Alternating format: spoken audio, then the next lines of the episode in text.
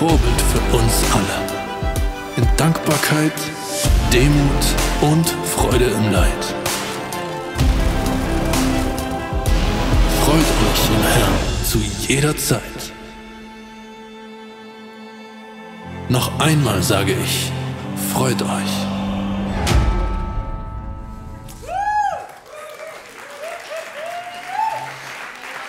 Yes, einen wunderschönen guten Morgen. Wir starten, wie heute schon mehrfach angekündigt, in diese Serie, in den Philippa-Brief. Und ich freue mich riesig, was uns da in den nächsten Wochen erwarten wird. Weil was wir machen werden, ist, wir werden den ganzen Philippa-Brief durchgehen und einfach schauen, was für Nuggets und Weisheiten und Wahrheiten da drin sind. Und ich liebe diesen Brief, weil er ultra praktisch ist und ultra relevant ist. Und es ist ein Brief, der ähm, von Paulus eine ganz besondere Note hat. Und das schauen wir uns heute so ein bisschen an. Das heißt, heißt, die nächsten Wochen werden wir den Philipperbrief gemeinsam anschauen. Deswegen große Ermutigung auch für dich persönlich, nicht nur am Sonntag in diesem Brief unterwegs zu sein, sondern vielleicht die nächsten Wochen zu sagen, den Brief liest du ein bisschen so durch. Der ist nicht lang, vier Kapitel, den hat man schnell durchgelesen, dich da drin zu bewegen, mit zu beschäftigen und dass wir als ganze Kirche an allen Standorten uns beschäftigen mit diesem Thema, was da drin ist im Philipperbrief. Und ich glaube, dass das eine richtig starke Zeit wird. Und was wir machen werden, ist, dass wir ähm, während dieser Serie den gesamten Philipperbrief auch hier lesen werden. Das heißt, an jedem Sonntag gibt es einen Abschnitt, ähm, so, ein, so ein gutes oder etwa ein Kapitel meistens, wo wir einfach den gesamten Brief einfach dann Stück für Stück durchlesen und über diesen Text reden. Heute ist die Einführungspredigt und wir haben noch keinen kein ganzes Kapitel, was wir anschauen, aber wir werden heute die Backstory hören. Nämlich, wie jede Kirche wurde auch die Kirche in Philippi damals gegründet.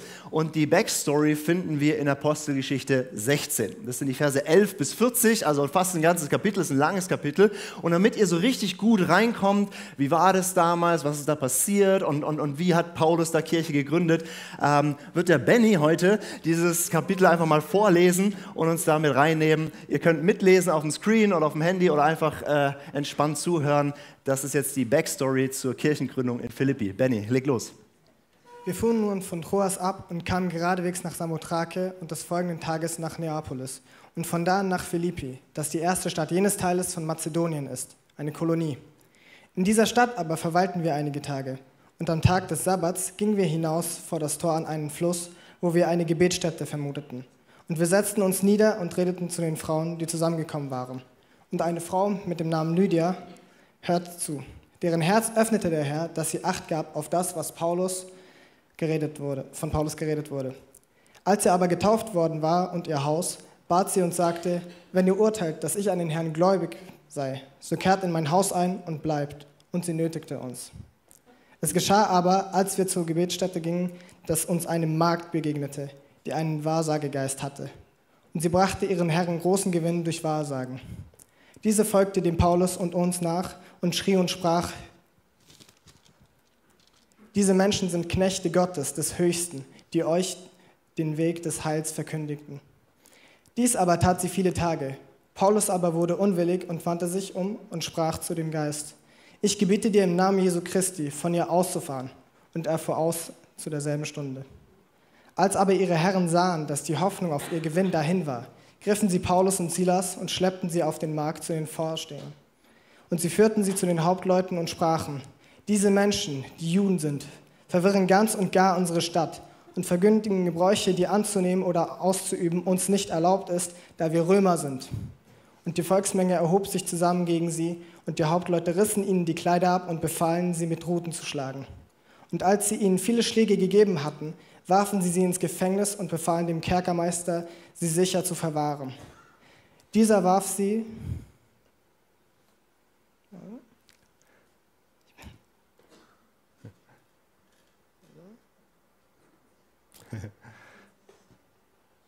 dieser warf sie, als er solchen Befehl empfangen hatte, in das innere Gefängnis und befestigte ihre Füße im Block. Um Mitternacht aber beteten Paulus und Silas und Lob sangen Gott, und die Gefangenen hörten ihnen zu. Plötzlich aber geschah ein großes Erdbeben, sodass die Grundfesten des Gefängnisses erschüttert wurden, und sofort öffneten sich alle Türen und aller Fessel lösten sich. Als aber der Kerkermeister aus dem Schlaf aufwachte und die Türen des Gefängnisses geöffnet sah, zog er das Schwert und wollte sich umbringen, da er meinte, die Gefangenen seien entflohen. Paulus aber rief mit lauter Stimme und sprach, Tu dir kein Leid an, denn wir sind alle hier. Er aber forderte Licht und sprang hinein, und zitternd fiel er vor Paulus und Silas nieder. Und er führte sie heraus und sprach, Ihr Herren, was muss ich tun, dass ich gerettet werde? Sie aber sprachen, Glaube an den Herrn Jesus und du wirst gerettet werden und dein, du und dein Haus. Und sie redeten das Wort des Herrn zu ihm samt allen, die in seinem Haus waren. Und er nahm sie in jener Stunde der Nacht zu sich und wusch ihnen die Striemen ab und er ließ sie sich taufen und alle die Seinen sogleich. Und er führte sie hinauf in sein Haus, ließ ihnen den Tisch decken und jubelte an Gott gläubig geworden mit seinem ganzen Haus. Als es aber Tag geworden war, sandten die Hauptleute die Rutenträger und sagten, lass jene Menschen los. Der Kerkermeister aber berichtete dem Paulus diese Worte, die Hauptleute haben hergesandt, damit ihr losgelassen werdet. So geht denn jetzt hinaus und zieht in Frieden.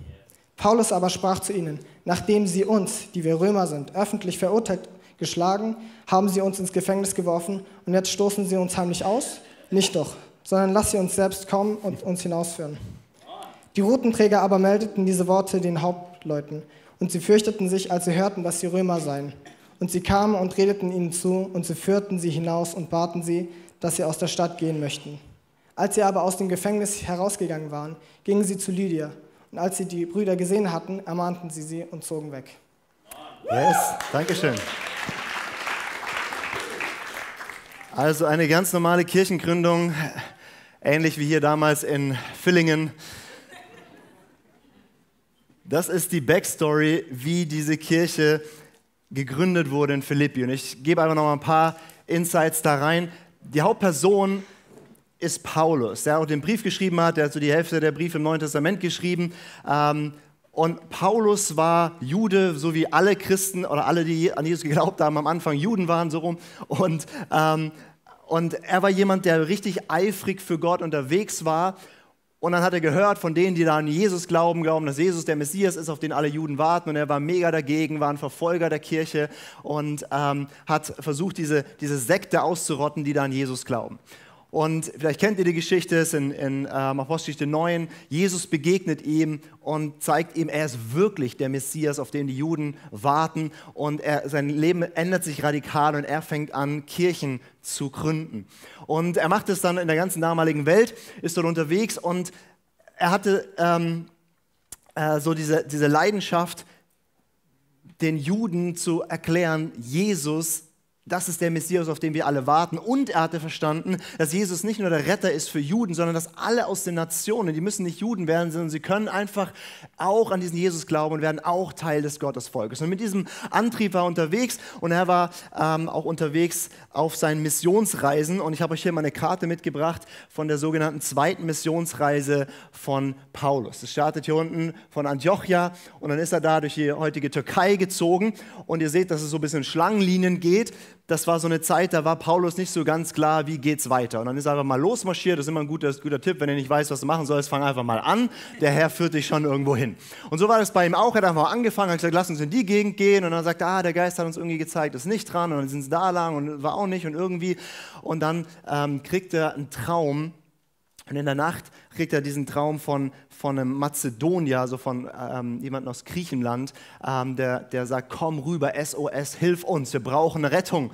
Und er hat es als ein Wort von Gott genommen, dass er dann eben von heutiger Türkei nach Griechenland dort übergesetzt ist, was wir gerade gehört haben, nach Neapolis, also in die, nach Neustadt und ähm, dann weiter nach Philippi. Das haben wir gerade ähm, gehört in dem Text. Und das war das erste Mal, dass Paulus nach Europa kam, um dort ähm, das Evangelium zu verkünden und hier eine Kirche zu gründen. Und Paulus hatte eine sehr simple Strategie für Gemeindegründung, die war nämlich, er geht in die großen Städte in der Region, gründet da eine Kirche und die können dann das Umland auch irgendwie erreichen. Deswegen war er nicht in der kleinen Neustadt, sondern ist direkt weitergezogen nach Philippi, weil das war damals so die Provinzhauptstadt, wenn man so will. Und er hat gesagt, da gründe ich Kirche und von dort aus kann sich das dann ausbreiten. Das war das eine, große Städte, zentrale Städte zu erreichen, dort Kirche zu gründen, von dort geht's aus. Und seine zweite Strategie war, er geht in eine Stadt und dort geht er in die Synagoge, also den Versammlungsort, wo die Juden zusammenkommen, um die Torah zu lesen, um Gott zu feiern. Und dort geht er hin und lehrt sie aus der Torah, aus dem Alten Testament raus und erklärt ihnen, dass Jesus der Messias ist. Und in der Regel war es so, manche haben es geglaubt, manche nicht. Und dann ähm, war da eine Kirchengründung und ähm, dann hat er auch Menschen eingeladen, die keine Juden waren Mal hat ihnen das Evangelium erklärt und so ist immer Gemeinde entstanden. Aber in Philippi kommt er in diese Stadt rein und er findet keine Synagoge. Weil damals, da gab es nicht viele Juden in, ähm, in Philippi und es gab keine Synagoge. Für einen Synagogengottesdienst ähm, hat es, braucht es zwölf Männer, damit der Gottesdienst stattfinden kann. Und gab es keine Synagoge und er sagt, okay, meistens ist dann irgendwie Gebetsgottesdienst oder irgendwas in der Art ähm, an einem Fluss für die Reinigungsvorschrift und so weiter, geht da mal hin und dann findet er ein paar Frauen.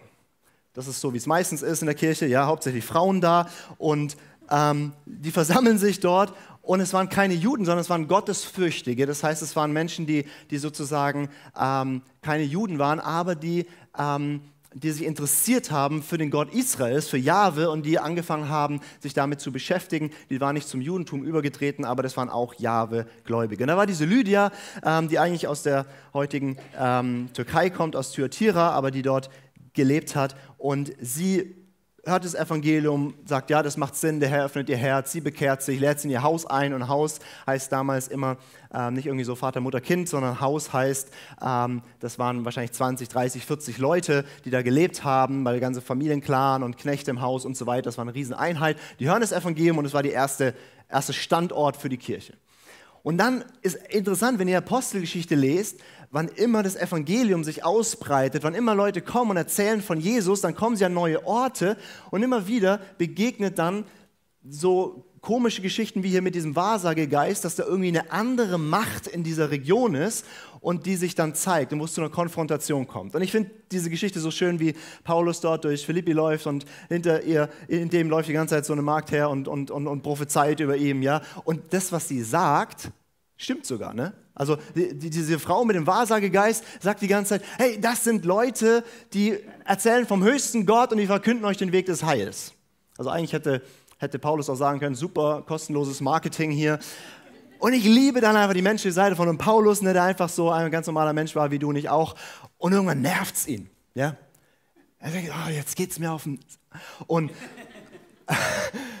und dann sagt er, und in Jesu Namen fahr aus. Und er treibt diesen unreinen Geist aus, der diese, von dieser Frau Besitz ergriffen hat, die ähm, als Medium sozusagen gedient hat und wo ähm, sie bzw. die Leute, die äh, sie angestellt hatten, ähm, eine Menge Geld verdient haben. Und das ist dann die nächste Konfrontation. Erst gibt es unsichtbare geistliche Mächte, die sich aufstellen, wenn du irgendwo hingehst und verkündest Jesus. Und dann, ähm, wenn es dann auch noch äh, Menschenleben verändert und plötzlich äh, haben Leute wirtschaftliche Einbußen, dann ist ganz schlecht. Dann steht die nächste Macht auf, nämlich Mammon, ja. Ähm, und, äh, und die werden sauer und schlagen sie zusammen und werfen sie ins Gefängnis. Und ich meine, diese Geschichte ist so krass, weil Paulus und Silas sind im Gefängnis und wurden gerade übelst zusammengeschlagen, sitzen dort im Gefängnis und Gefängnis war jetzt nicht so ein angenehmer Ort. Und was machen sie um Mitternacht? Was man halt so macht, ne? wenn man gerade zusammengeschlagen im Gefängnis sitzt und völlig am Ende ist und so weiter. Man macht Lobpreis. Also ist ja so unsere natürliche Reaktion, oder? Wenn du gerade deinen Job verloren hast, ja, dann das Erste, was du machst, so, ah, super, preis den Herrn. Und ich liebe das einfach. Wie krass ist das, dass sie sagen, es ist ganz egal, in welchen Umständen wir jetzt sitzen, Gott ist würdig, angebetet zu werden. Und wir machen Lobpreis. Und dann passiert das Verrückte, es kommt ein Erdbeben und, und sie, sie kommen frei aus diesem Gefängnis. Ähm, und, ähm, und, und, dann ist es für uns immer so, so gleich so eine Lehre, dass, ja, wenn wir Lobpreis machen, dann schickt Gott ein Erdbeben und so alles verändert sich und alles wird gut. Aber das wussten die ja nicht. Die haben einfach Lobpreis gemacht, weil sie sagen, ja, wir dienen Gott, wir machen ihn groß, weil er es verdient. Und dass Gott dann eingreift, ist richtig schön. Und der Kerkermeister ähm, ist, ist, auch so eine schöne Geschichte. Ne? Also der hat gewusst, okay, wow, wenn, wenn jetzt alle Gefangenen weg sind, dann, dann ich bin ein toter Mann. Ähm, und äh, wollte sich dann schon selber umbringen. Und dann stellt er fest, die sind noch alle da. Und dann fragt er, was muss ich tun, um gerettet zu werden? Und was er damit nicht gemeint hat, ist, Paulus, erkläre mir das Evangelium. Wie, kommt meine, wie, wie, wie kann ich in den Himmel kommen? Das war nicht seine Frage, sondern seine Frage war, wie kann ich gerettet werden, war, okay, wie kriegen wir hier einen Deal zustande, ähm, dass ich jetzt nicht meinen Kopf verliere und ihr alle abhaut? Das war seine Frage. Aber Paulus nutzt es einfach mal so als Einstieg und sagt, okay, wenn du wirklich gerettet werden willst, dann Jesus. Und, und die Story geht, ihr haben sie gerade gehört, ja, er auch und sein ganzes Haus bekehren sich. Und das war die Kirchengründung in Philippi und ähm, Paulus zieht weiter. So ist Kirche entstanden in dieser Kolonie Philippi und Jahre später sitzt Paulus wieder im Gefängnis, diesmal in Rom. Das kannst du nachlesen, Apostelgeschichte 28, da ist er in Rom und sitzt im Gefängnis. Und damals war Gefängnis jetzt nicht so ein nettes All-Inclusive-Paket, sondern Gefängnis hieß, du, ähm, du, du, du hattest ähm, du, du, du, du brauchtest Leute außerhalb, die dich versorgt haben, sonst bist du einfach verhungert. So.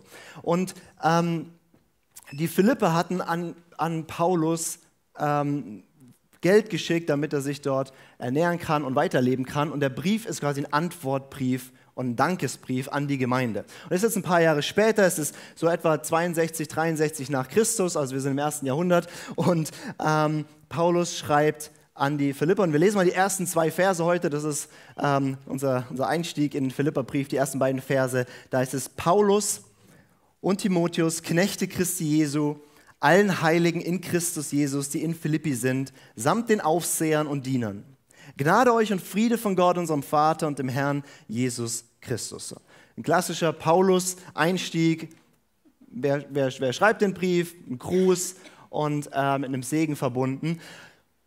Und wenn wir die nächsten Wochen diesen Brief anschauen, werden wir so ein paar Sachen werden uns immer wieder begegnen. Und ich gebe mal so ein paar Charakteristika, so ein paar Dinge, wo wir sagen können, okay, das ist ähm, besonders an diesem Brief. Das erste ist, der Philipperbrief ist ein enorm persönlicher Brief. Also es ist so eine ganz herzliche Beziehung zwischen Paulus und dieser Gemeinde in Philippi, die er damals gegründet hat. Und es ist sehr, sehr persönlich gehalten. Paulus plaudert auch so ein bisschen aus seinem Leben raus. Und es ist, Paulus hatte überhaupt nicht im Blick, als er diesen Brief geschrieben hat, dass rund 2000 Jahre später wir in Villingen sitzen und diesen Brief studieren. Also der Heilige Geist hat ihn da geleitet und so, aber der hatte keine Ahnung, dass wir diesen Brief studieren werden. Er hat ihn einfach geschrieben an die Gemeinde in Philippi, um zu sagen, danke für die, fürs Geld. So, das ist, das ist der Anlass von diesem Brief und es ist ein sehr persönlicher Brief und er schreibt ihn aus dem Gefängnis und ähm, das Interessante ist, wenn man so die Briefe von Paulus anschaut, dann hat er die meistens geschrieben, weil es gab Beef in der Kirche. Ja? Also irgendwas lief nicht.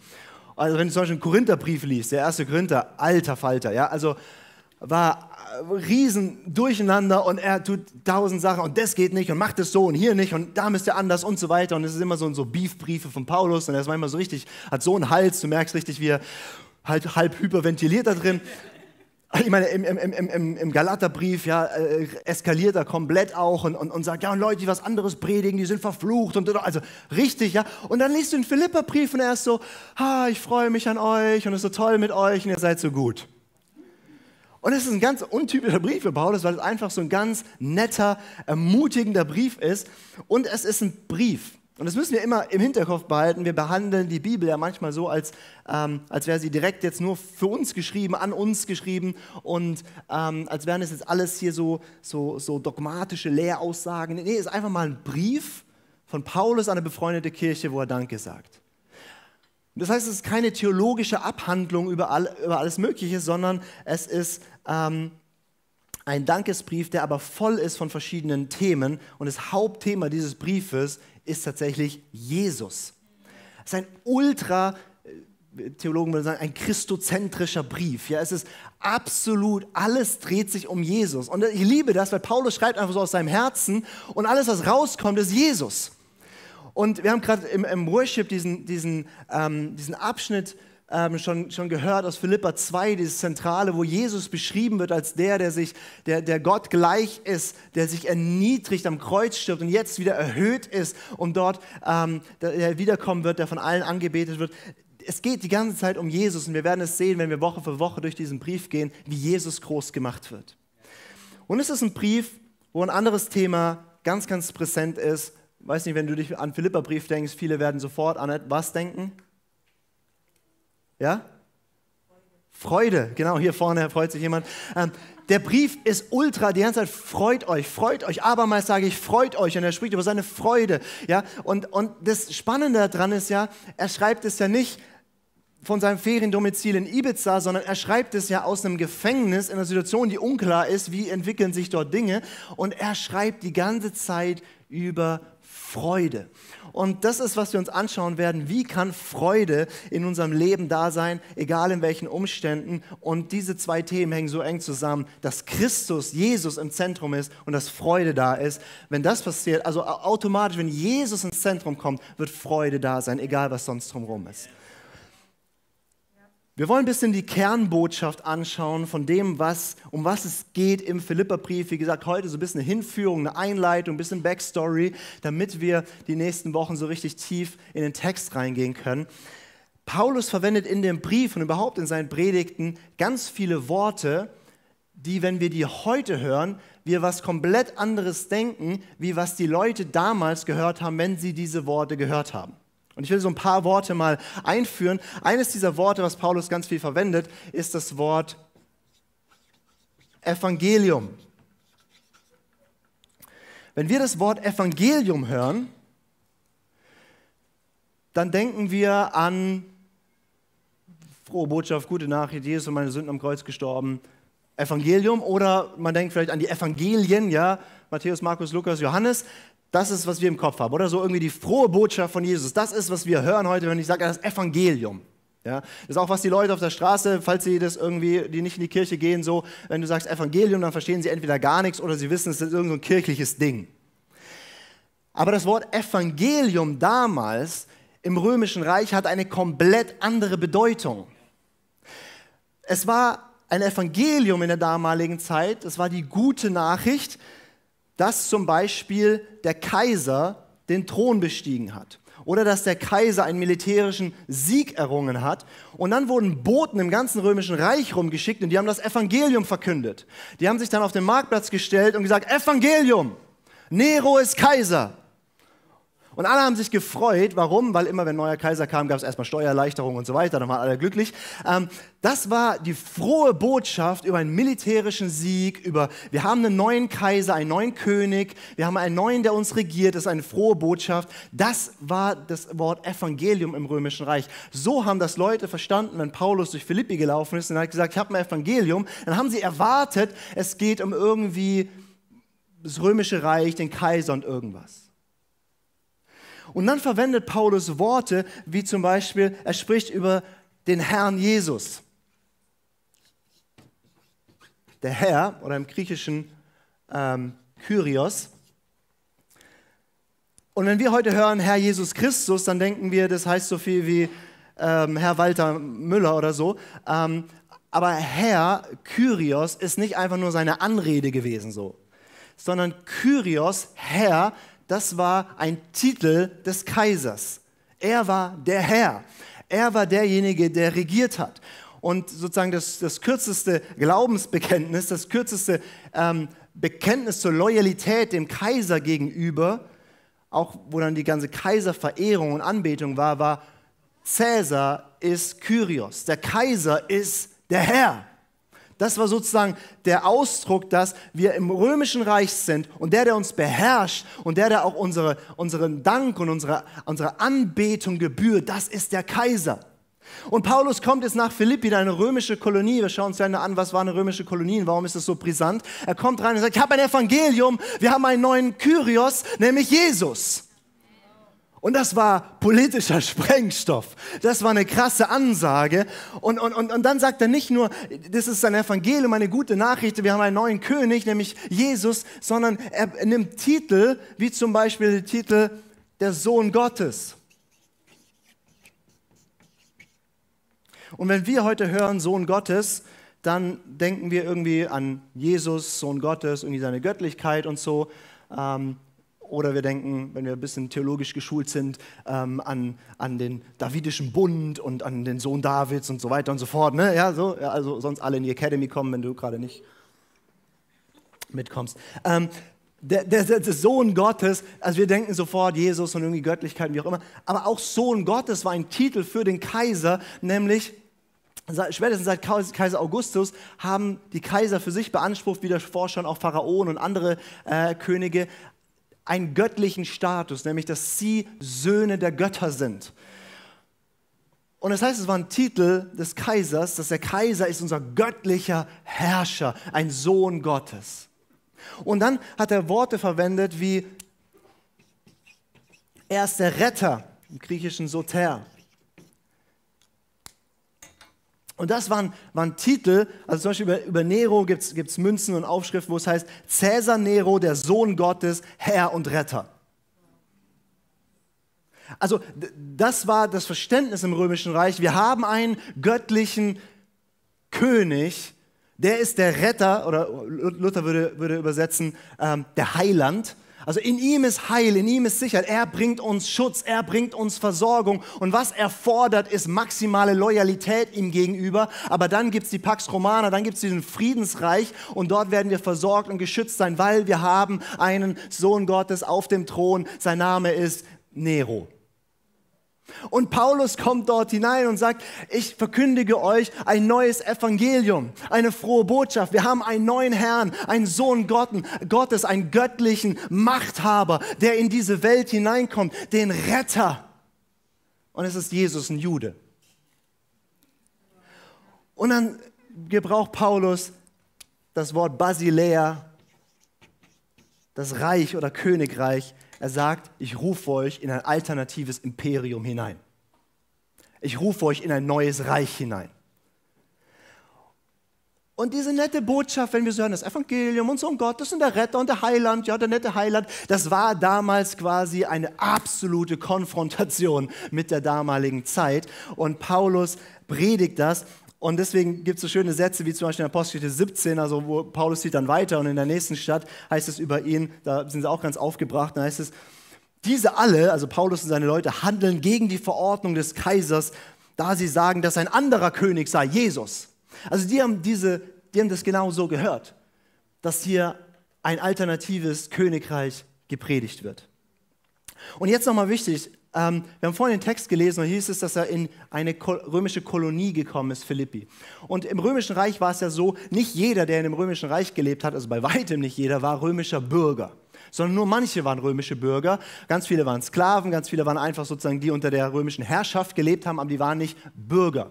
Bürger konnte man ähm, durch Geburt werden oder durch viel Geld oder indem du dich zum Soldatendienst gemeldet hast und dann viele Jahre dort gedient hast und als Dankeschön hast du dann das Bürgerrecht bekommen und das Bürgerrecht hat dir gewisse, äh, gewissen Schutz gegeben und ganz viele Privilegien und unter anderem, was ähm, die Kaiser immer wieder gemacht haben, ist, dass sie solche Kolonien gegründet haben, wo auch ganz, ganz viele Ex-Soldaten dann gewohnt haben, ähm, die dann irgendwie jahrelang irgendwo gedient haben im Krieg und dann durften die sozusagen im Alter sich niedersetzen in so einer Kolonie und ähm, dort galt dasselbe Recht wie in Rom. Und der Auftrag dieser Kolonie war sozusagen, ähm, hier das römische Reich zu repräsentieren, die Kultur von Rom hier auszubreiten und Sie haben die Kolonien meistens an die Ränder des Reiches gepflanzt, dass falls da irgendwelche Barbaren oder andere da einfallen, dann haben sie sozusagen noch in der Hinterhand so ein paar Leute, die schon mal, schon mal beim Bund waren. So, ja? Ähm, und, und das war eine römische Kolonie und ähm, da waren die Leute Bürger dieses Reiches. Und wenn man dann den Philipperbrief liest mit diesem Wissen im Hintergrund, mit diesem politischen Evangelium, dann lesen sich manche Verse ganz anders. Zum Beispiel Philippa 1, Vers 27. Da schreibt Paulus, das Entscheidende ist, lebt als Bürger von Gottes Reich so, dass es im Einklang mit dem Evangelium von Christus steht.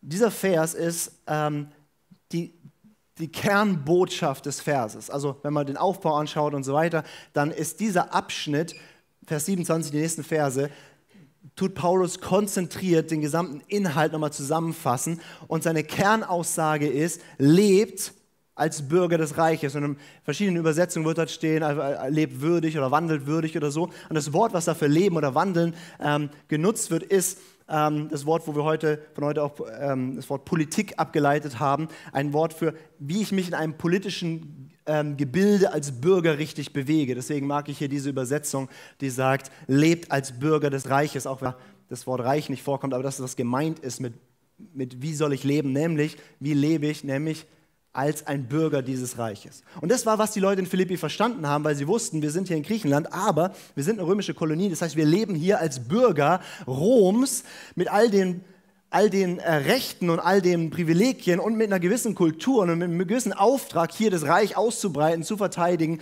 und hier ähm, sozusagen loyal zu sein gegenüber unserem Herrn und Heiland, gegenüber unserem Sohn Gottes, Kaiser Cäsar das war was, was sie verstanden haben. Und, und Paulus nutzt das hier und sagt, hey, so wie ihr gewohnt seid, einem Reich gegenüber loyal zu sein, so wie ihr gewohnt seid, euch unter einem Herrn zu beugen und ihm gegenüber würdig zu wandeln, genau das macht ihr jetzt mit diesem neuen Reich, nämlich ihr seid Bürger des Reiches Gottes. Und das ist, das ist die, die Grundbotschaft hier drin und der zentrale Vers. Und ich liebe das, weil was Paulus macht, ist einfach, er tut in einer römischen Kolonie, startet er eine Kolonie des Himmels. Und, und, und das, ist, das ist, was er wie Kirche versteht. Das ist sein Verständnis. Er sagt, ihr lebt in irgendeinem Konstrukt und damals war es das Römische Reich, wir leben jetzt heute im deutschen Staat. Und, und, und er sagt ja nicht, irgendwie werdet ihr jetzt komisch, sondern er sagt, inmitten von dem lebt ihr aber als Bürger eines anderen Staates. Und lebt so, dass ihr diesem Herrn und diesem Kyros, diesem, diesem Retter und Heiland gefällt. Ein weiterer Vers, Philippa 3, Vers 20. Da heißt es, wir dagegen sind Bürger des Himmels und vom Himmel her erwarten wir auch unseren Retter, Jesus Christus, den Herrn. Er sagt, wir sind Bürger, unser, Staats, unser Staat ist im Himmel. Und dieser Vers wird so oft missverstanden, weil was man damit denkt, ist irgendwie so, ah ja, Paulus war so einer von den Jenseitsvertröstern, ähm, der sagt, es ist, es ist hart und schlimm, aber unser, hier haben wir eh keine Bleibe und deswegen wir werden irgendwann im Himmel sein. Das ist überhaupt nicht, was Paulus hier sagt. Was Paulus sagt ist, hey, deine Heimat, dein Bürgerrecht ist im Himmel bei Gott. So wie damals das Bürgerrecht in Rom war, auch wenn sie in Philippi waren. Aber was ihr jetzt macht, ist, ihr lebt als Bürger eines anderen Reiches inmitten von diesem Reich und ihr breitet die Kultur des Königreichs hier aus. Und ihr lebt dieses Evangelium, diese frohe Botschaft von diesem König und verkündet das. Und wie lange? Bis er kommt. Unser Ziel ist nicht, dass wir eines Tages in den Himmel kommen. Das Ziel ist, dass Jesus wiederkommt. Und bis dahin haben wir nur Kolonien haben wir nur kleine Ausdrücke, Flecken hier in Villingen, Microchurch in Sulz und andere, andere Orte, überall wo, wo gläubige Christen sind. Äh, das sind wie Kolonien, wo schon ein Geschmack des Himmels da ist, wo schon ein Geschmack da ist von, so ist es unter dieser Herrschaft zu leben. Und dann wird Jesus wiederkommen und er wird öffentlich seine Herrschaft antreten. Und so wie Jesus erhöht wurde, jetzt auf den, zu, zu Rechten des Vaters, wie wir vorhin auch, auch im Worship gehört haben, so wird er wiederkommen, wird sichtbar auf der Erde erhöht sein. Er wird den Thron besteigen, wie damals Nero den Thron bestiegen hat. Und dann wird er regieren auf dieser Welt. Und bis dahin leben wir schon unter dieser Herrschaft und die ist anders als die Kultur um uns herum. Die, die, folgt manchmal auch anderen Gesetzmäßigkeiten. Zum Beispiel dem Gesetzmäßigkeit nicht von ich vergelte Böses mit Bösen, sondern ich liebe meine Feinde. Es ist eine andere Kultur, es ist ein anderes Reich und wir leben unter dieser Herrschaft und rufen Menschen hinein in dieses Reich, unter diese Herrschaft und zwar so lange, bis der Herr wirklich wiederkommt und dann wird die ganze Erde unter seiner Herrschaft sein. Das ist die Botschaft, die er ist. Ich lese nochmal den Vers. Wir sind Bürger des Himmels und vom Himmel her erwarten wir auch unseren Retter, den Soter, nämlich Jesus Christus, den Herrn. Das ist die Grundbotschaft und das Grundverständnis von dem Paulus für Kirche. Und die nächsten fünf Wochen werden wir anschauen, okay, was heißt das jetzt? Wie wandle ich denn würdig? Wie lebe ich denn als ein Bürger dieses Reiches? Was bedeutet das denn eigentlich? Aber das ist der, der Grundansatz dieses Briefes, zu sagen, ihr seid eine Kolonie und ich will es uns sagen, hier an diesem Standort in Villingen, ich, über alle Standorte und überall, wo Christen sind, ganz egal, wo wir sind und wie, wie, der, wie das Label heißt, letztlich sind wir alles Kolonien des Himmels. Und unser ganzer Job ist, so zu leben, wie man eben unter der Herrschaft von diesem Jesus lebt. Und Jesus ist König und er ruft uns hinein, unter dieser Herrschaft zu leben. Und das Spannende ist, damals gab es ein anderes Evangelium. Das Evangelium war, Nero ist, ist, ist, ist Herr. Und er sichert uns Frieden und Wohlstand und, und, und, und wenn wir dazu, und er gibt uns Rechte und so weiter. Und es gab andere Evangelien über die Zeit. Und auch heute gibt es verschiedene Evangelien, verschiedene gute Nachrichten, verschiedene ähm, ähm, Verkündigungen, die dir sagen, was ist, was ist gut für dich. Ja, es gibt dieses, dieses Evangelium vom, vom Reichtum. Ja?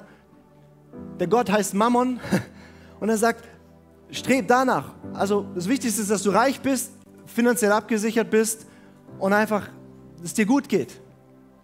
Das ist eine frohe Botschaft. Dein Herr ist dann dein Geld, aber das Geld versorgt dich mit Sicherheit, mit Freuden und es geht dir gut. Oder es gibt andere Evangelien, ein Evangelium zum Beispiel von, von, von der Selbstoptimierung und Selbstverwirklichung. Hey, du bist so toll und du bist so special und du kannst was aus dir machen und kannst dich optimieren und du musst nur dieses Seminar buchen für ein paar hundert Euro und dann schon helfe ich dir, damit du in dein Potenzial reinwächst und und ähm, das ist eine gute Nachricht, ja, weil da steckt so viel in dir drin und, und, und, und so weiter. Aber das heißt, du bist dein eigener Herr und du musst dich plötzlich selber retten. Und das ist nur zum Teil eine gute Nachricht. Weil wenn wir ehrlich sind, so toll sind wir manchmal nicht und ich will nicht unbedingt an mir hängen. Ich bin froh, wenn, wenn ich einen anderen Heiland habe, wenn ich jemand anderen habe, der mich hält und rettet. Und es gibt, gibt in unseren Tagen auch das politische Evangelium. Also von, von, von wenn der wenn der das Land führt, ja, in unserem Land ist es so, so ein bisschen differenzierter, aber in anderen Ländern ist manchmal, wenn du politischen Wahlkampf mitkriegst, hast du das Gefühl, okay, hier geht es um den neuen Messias, ja. Und wenn der jetzt dann der Präsident ist oder das und jenes, das ist nicht unser Evangelium. Wir haben einen anderen Herrn. Wir haben ein anderes Reich, nämlich das Reich Gottes. Und das ist jetzt nur angebrochen, aber wir können jetzt schon da drin leben und unser Herr wird wiederkommen. Und dann wird er alles gut machen, er wird diese ganze Erde befrieden und es wird Gerechtigkeit sein. Und wir haben ein Evangelium, was konkurrenzfähig ist. Wir haben gerade so, so stark in unseren Medien haben wir, haben, wir, haben wir das grüne Evangelium, das von einer ganz apokalyptischen Weltsicht ausgeht, dass die Welt geht unter und wir, wir, wir werden sie aber gemeinsam retten. Und da ist nicht alles falsch und verkehrt drin, aber wir haben ein besseres Evangelium, nämlich der Herr hält die Welt in seiner Hand und setzt uns ein, ja, um diese, diese Welt zu gestalten und so weiter. Aber die Welt wird nicht untergehen, davor wird er kommen und er wird es gut machen.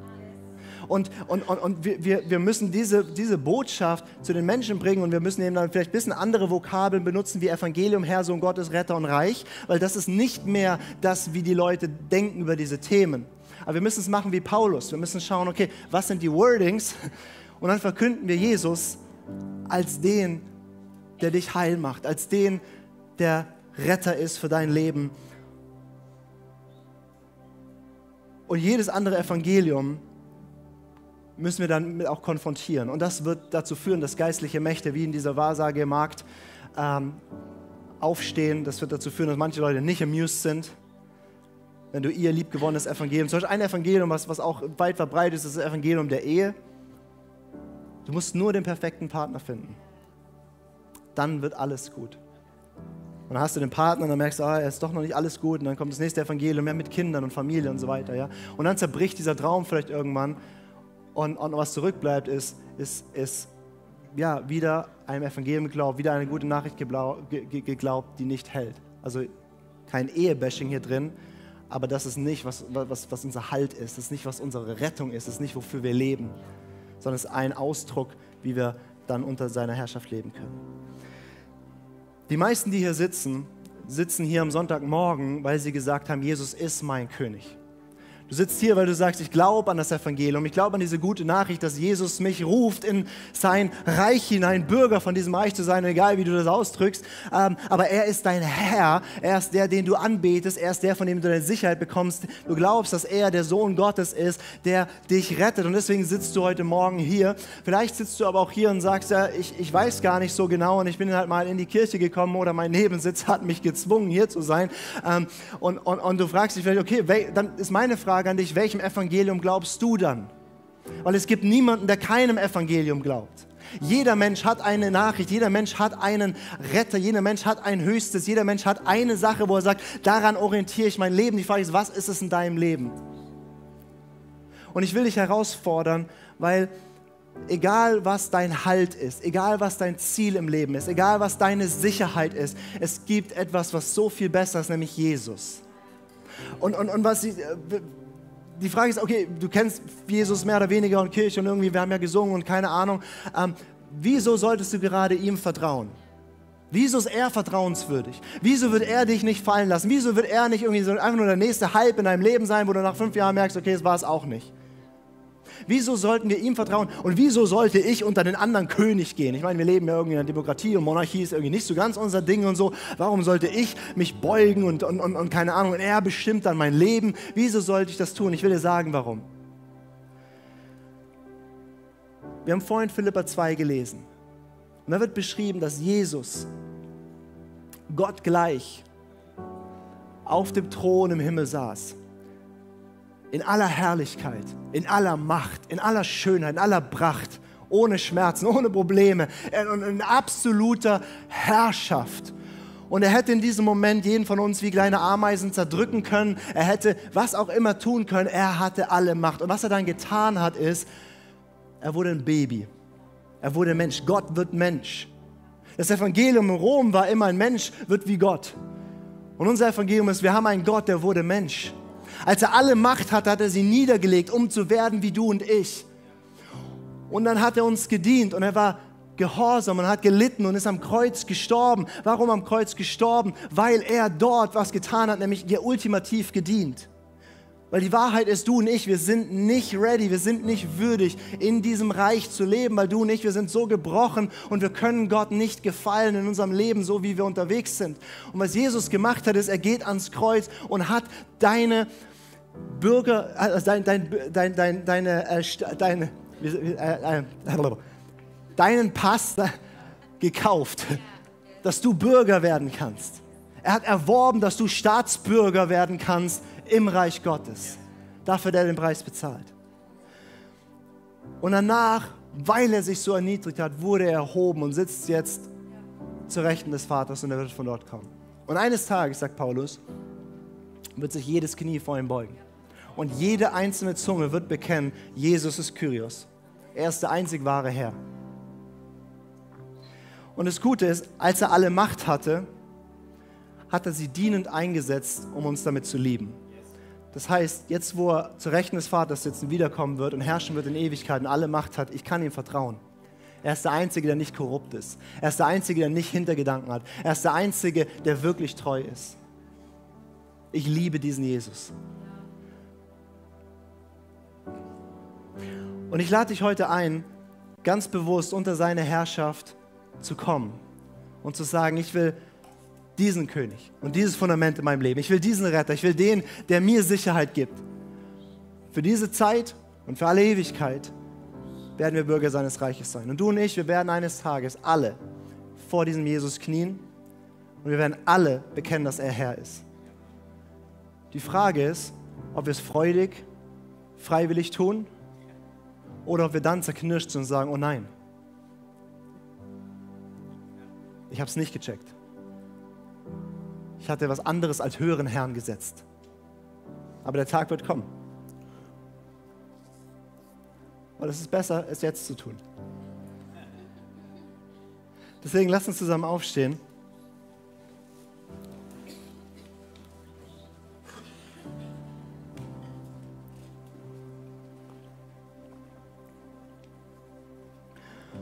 Und du darfst mal deine Augen schließen. Einfach, das hilft jetzt bei dir zu sein, nicht abgelenkt von was um dich rum ist. Und ich frage dich einfach, wer ist dein Herr? Bist du selber? Ist es irgendeine Ideologie?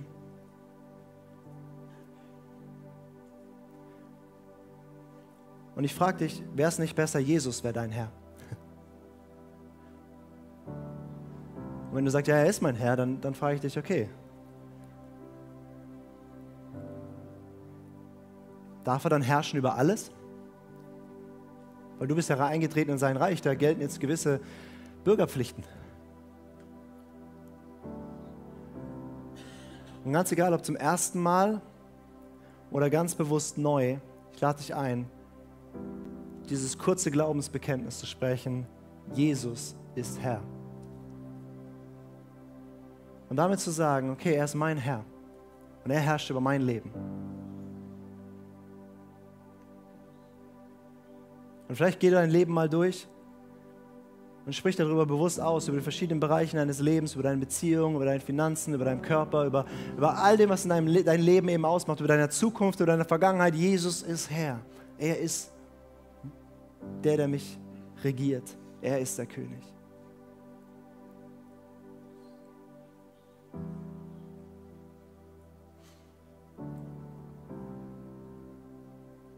Und Jesus, ich danke dir, dass du der beste Herr bist, den es gibt. Dass du ein treuer Diener bist und ein perfekter König.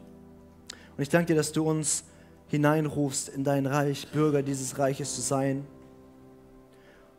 Und ich bete für jeden Einzelnen von uns, dass wir das ergreifen, Bürger zu werden. Und dass wir lernen, darin zu leben, wie man eben lebt als Bürger in deinem Reich.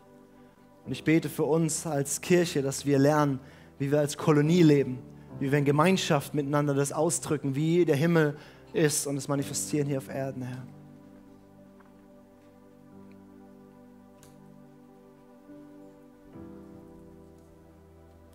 Jesus, wir bekennen, du bist der Herr, der Sohn Gottes, der Retter. Wir heben dich.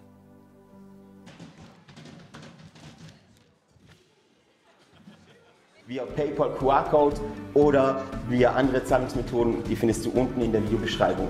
Falls du heute dein Leben Jesus gegeben hast, dann haben wir wirklich Grund zur Freude und Grund zum Jubeln. Lass uns das gerne mitteilen. Nutze hierfür einfach das Kontaktformular und dich so gerne kennenlernen.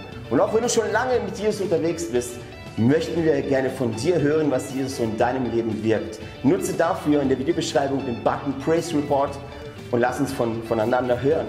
Hey, ich freue mich auf dich, dich kennenzulernen und was Gott so in deinem Leben noch so vorhat. Bis bald. Ciao.